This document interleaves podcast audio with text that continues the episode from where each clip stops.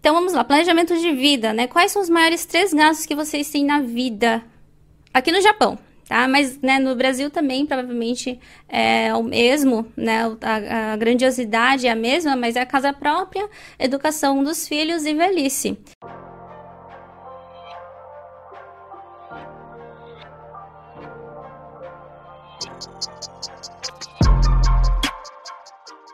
E falando da, né, já começando com o número 2, né, educação dos filhos, eu coloquei aqui de 0 a 10 milhões de ienes por filhos, porque às vezes, né, a pessoa opta por não ter filhos aqui no Japão ou no Brasil também, né?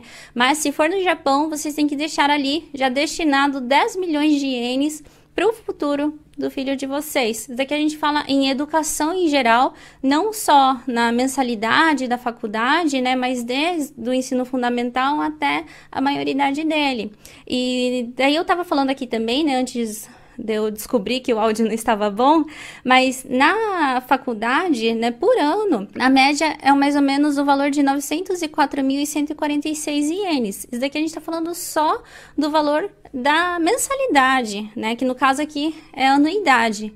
Fora isso, tem vários outros gastos, né? Então, para vocês entenderem né, o quanto grande é esse gasto com os filhos, para é, terem mais ou menos assim, entenderem por que, que chega nesse valor de 10 milhões de ienes, tá? Outra, outro gasto muito grande que a gente tem aqui no Japão é a casa própria. Aqui eu coloquei uma média também, isso aqui vai variar muito de região para região, o tipo de casa que você vai comprar, se é casa nova ou não, né? mas eu coloquei aqui mais ou menos um valor de 25 milhões a 50 milhões de ienes. E antes que venha alguém aqui falar, Clarice, tem casa por 20 milhões na minha região, vocês têm que colocar também no papel aqueles gastos fora o valor do imóvel que tem vários, né? Para fazer a papelada você tem um gasto grande. Quando você vai se mudar, você tem um gasto grande também. Então, já incluindo, coloquei uns 5 milhões a mais aí, antes que venham falar que existe casa por 20 milhões, porque eu sei que existe, mas eu já coloquei um gasto ali um pouco a mais para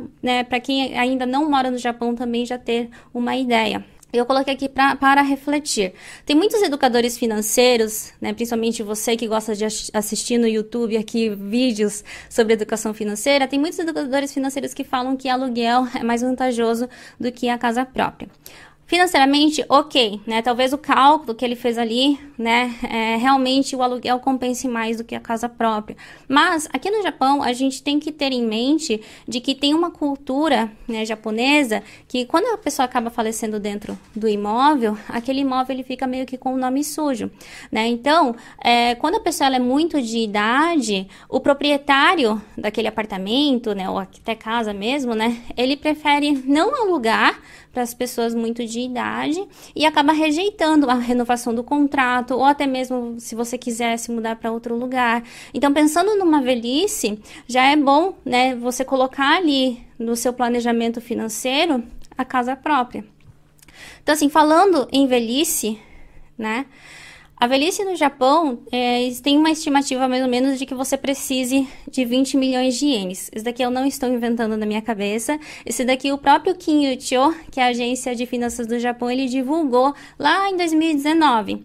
Tanto é que naquela época virou um burburinho de que realmente será que é isso, será que não é isso? Mas se a gente for pensar, né, a, a expectativa de vida aqui no Japão, ela é grande né? Mulher, eu não lembro agora a idade exata, tá? Isso aqui faltou. Depois vocês, de curiosos, pesquisem, mas se eu não me engano, era 80, 80 e poucos anos. Então, se a expectativa de um japonês é esse, né? Tanto homem quanto mulher. E a gente tem a mesma vida de um japonês, a gente come quase a mesma coisa de que um japonês, a gente vive no Japão. Talvez a gente vive mais ou menos essa idade, né? eu até tava brincando com ela, eu perguntei quantos, quantos anos que a Rainha Elizabeth tinha, né? Mas diz ele assim que foi quanto? 96. 96 anos. Mas tem essa possibilidade também de você viver até 96 anos. Então você tem que ter um dinheiro guardado para até aquela idade. Né? Mas mais ou menos a gente pode colocar ali um 20 milhões de ienes. Lógico que vai variar de acordo com o estilo de vida que você tem, né? É, o padrão de vida que você tem, mas vamos colocar ali mais ou menos uns 20 milhões. Então vamos colocar no papel, tá? Esse é o nosso planejamento é, básico. Então a gente já entendeu quais são esses três gastos, quanto né? A gente já tem mais ou menos a estimativa de quanto que eles são. E fora isso, né, eu coloquei até aqui uma listinha para vocês. Quais são os seus sonhos? Qual o estilo de vida que de fato você quer ter daqui para frente? Né, a questão dos filhos. Se você quiser ter mais filhos, tem que colocar mais alguns milhões ali na sua estimativa se você quer morar aqui no Japão ou não, porque aqui eu tô fazendo de acordo com a realidade da, da gente que mora aqui, né? Se você for para outro país, já é uma outra realidade, né? O principal, onde você quer, quer estar aqui 10 anos, 20 anos, 30 anos, isso aqui também vai mudar totalmente o cálculo que você for fazer daqui para frente. Então, tenha é, esses objetivos alinhados e calculados também